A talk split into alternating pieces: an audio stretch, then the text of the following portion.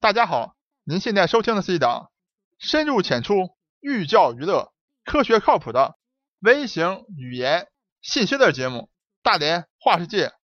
我是老程，我是老程，我在美国广袤的大农村向您播报。这周，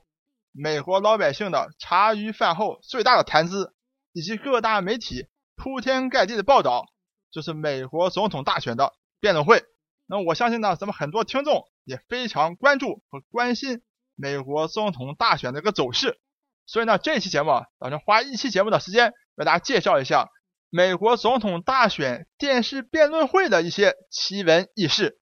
好，下面请大家进入咱们大话界第一百一十六期节目：总统电视辩论怎么玩？可能有的听众朋友们听到这个题目以后，哎，觉得很有意思啊，就是总统辩论会嘛。两党候选人啊，总统候选人出来辩论，就这么简单。怎么叫怎么玩呢？好，那么下面我问大家几个问题。首先呢，电视总统辩论会是几个人玩呢？我们已经看到希拉里和川普两个人的辩论，对吧？但实际上还有其他候选人啊，还有独立参选候选人啊，他们为什么没有资格来参加总统候选人辩论会呢？那么又是什么人来决定谁有资格来参加辩论的呢？历史上有没有出现过三个人一起参加电视总统辩论会的呢？最后一个问题，电视总统辩论会是一直都有的吗？有没有中间断过？什么原因让这个辩论会没有办法发生呢？好，请大家带着这些问题啊，一起听老程慢慢道来。咱们话呀要从头讲起。历史上第一次美国的总统电视辩论会是一九六零年，那么那个时候呢？电视慢慢开始普及起来了。以前人们都是靠，比如听个什么电台啊，或者读读报纸是最主要了解候选人的啊。那么电视出来以后，自然而然的，电视画面能传达的信息就更加多了啊。所以呢，一九六零年第一次美国总统电视辩大会是在这个咱们中国老朋友尼克松和肯尼迪之间啊发生的。当时啊，这个尼克松啊是艾森豪威尔将军啊的这个副总统。啊，声势是非常旺的。在电视辩论会以前啊，尼克松的这个民调是大幅领先肯尼迪的。尼克松呢也是非常的有自信的啊，就来到了这个辩论会的这个会场。那么他也觉得呢，自己领先那么多啊，应该是说，而且自己的这些议题啊也都非常好，辩论呢就不可能输给这个啊这个肯尼迪的。所以呢，他可能是大意的或怎么样啊，当时连这个胡子啊都没有剃的这个非常干净。而且呢，这是第一次这个电视总统辩论会，大家呢都没有什么这个经验，也没有什么历史呢可以参考。那么这个尼克松啊啊就这么来辩论了，结果辩论完了以后呢，老百姓啊这个反应啊完全不是按照这个，哎呀你辩论有什么议题，或者你们啊这个辩论的技巧怎么样，或者内容怎么样啊，对这个国家的这个治理政策怎么样，而是说的，哎第一次看电视啊，哎太新鲜了啊。啊，总统在上面讲的这个夸夸其谈啊，就个人的魅力、个人的形象反而成了这个主导决定啊。结果呢，肯尼迪总统啊，当然是在这个个人形象和魅力上要胜过这个尼克松了。所以呢，结果在电视辩论结束以后啊，肯尼迪的这个民调哎是反超了这个尼克松了。大家注意了啊，当时一九六零年，美国大概人口总人口啊一点八个亿。那么观看这场电视辩论大会的啊，大概呢有六千多万人啊，就超过人口的这个三分之一的人在观看这个电视辩电视辩论会。大家可以想象，你人口是一点八亿的话，你能够有投票权的，大概就是一点二个亿左右吧啊，就是等于是有投票权的一半以上人都看了啊。那么当年投票的这个最终那个投票数字呢，也就是六千多万啊，就说几乎可以讲是啊看了这个辩论会的都去投票了。那么辩论会上，这肯尼迪啊，这个形象这么好，老百姓基本上是看脸投票了啊。结果一投，哎，肯尼迪成了这个总统了啊。那么这个呢，就是美国历史上第一次总统电视辩论会。那么可以讲是开了一个非常不好的先例啊。什么先例呢？就是说，这总统，哎，我怎么治国，或者我的理念是什么啊，并不重要，重要的是说你个人魅力啊，能不能在电视辩论会上得以展示。啊，谁的魅力好，谁能够给老百姓的观感佳，那么谁呢，很有可能就获得了就最后总统的这个投票权的这个胜利了。好，这是一九六零年美国历史上第一次的电视总统辩论大会。那么第二次辩论呢，要等了很多年了，只有到了一九七六年的时候，你看十六年过去了，才迎来第二次辩论大会。那么为什么不举办电视辩论大会呢？有很多原因，但是最主要的有两个。第一个，从法律层面上讲，美国这个法律啊是多如牛毛啊。比如说大家到了美国来，很多人你看到为什么美国人不晾衣服啊？因为美国很多州啊是不允许你晾衣服的，有反晾衣绳法案，所以这法律呢是多如牛毛，非常细的啊。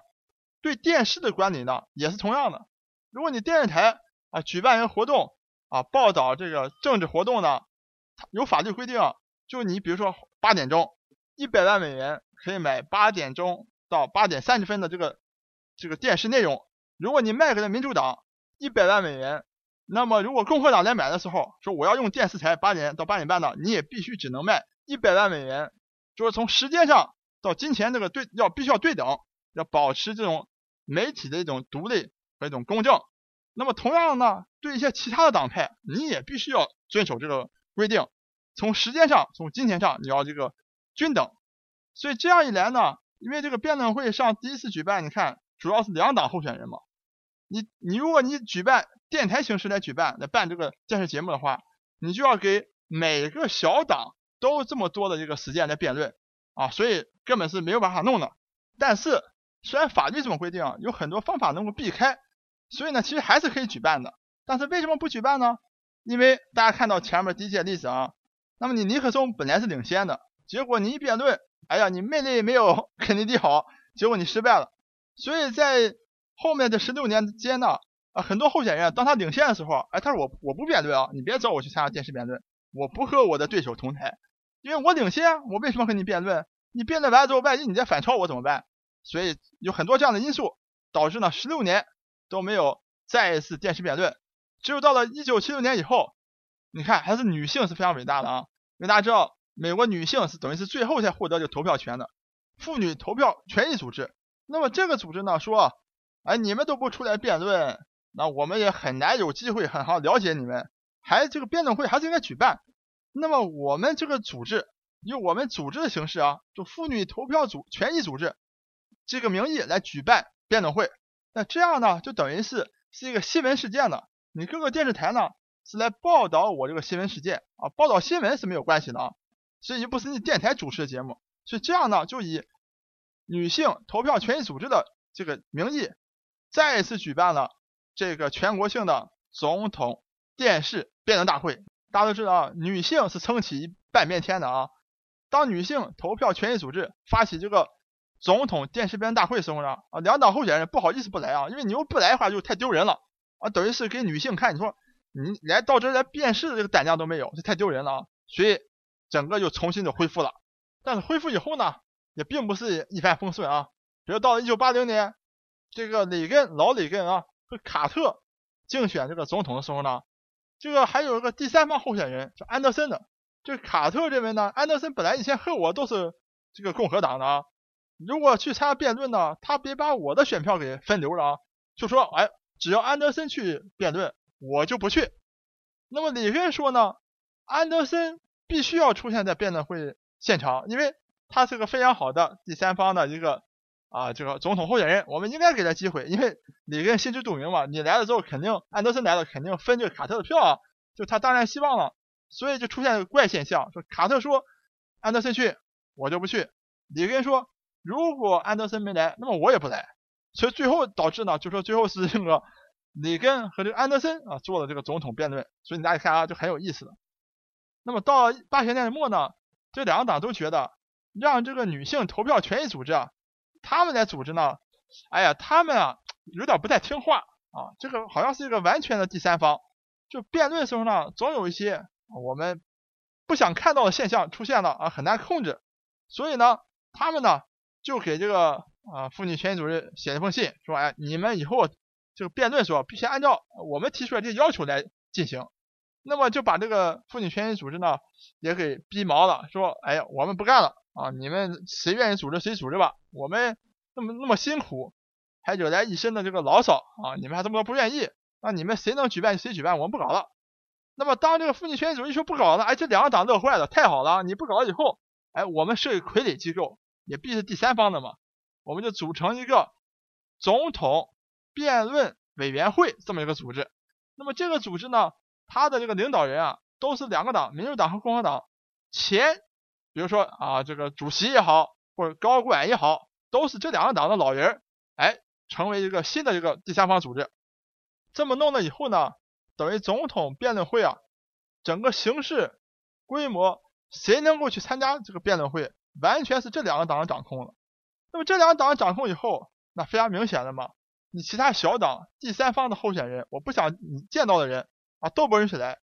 那么也不能直接说不让你来呀，那怎么办呢？哎，我们就弄个规则，说民调如果超不过百分之十五的这个总统候选人，就不许参加来这个总统辩论会了。大家可以看到啊，这百分之十五设的是非常的精巧的啊。为什么呢？大家想，一般的小党民调是很难超过百分之十五的。那么大党，即使当年呢，比如说分歧比较大，或老百姓中立比较多，他毕竟有自己的这个基本盘呢，基本盘啊是很难低于百分之二十五的啊。所以弄个百分之十五非常安全，自己呢候选人呢肯定能上。那么小党呢，哎又上不来，所以大家看到百分之十五多绝啊。但是呢，老陈讲过的啊，这个组委员会呢完全是两个党掌控的啊。如果两个党想让谁上来辩论，不管你民调多少，一样可以上来的。比如说唯一一次出现的总统电视辩论大会，三个人一起，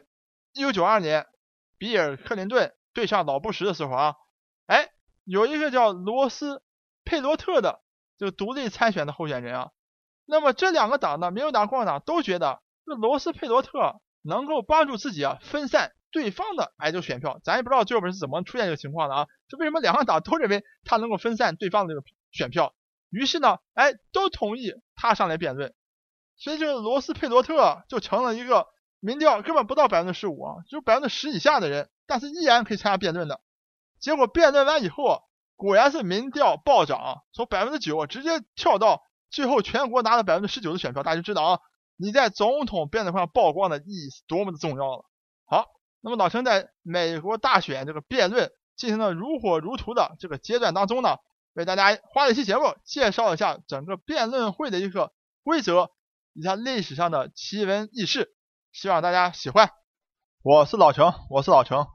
我在美国广袤大农村向您播报。本节目一切观点均属个人观点，一切材料均来自网络。本节目不对你的生活方式构成任何指导。参与话题的讨论，请关注我们的微信公众账号“大连花世界”，或者在新浪微博大连花世界，我们等你来吐槽。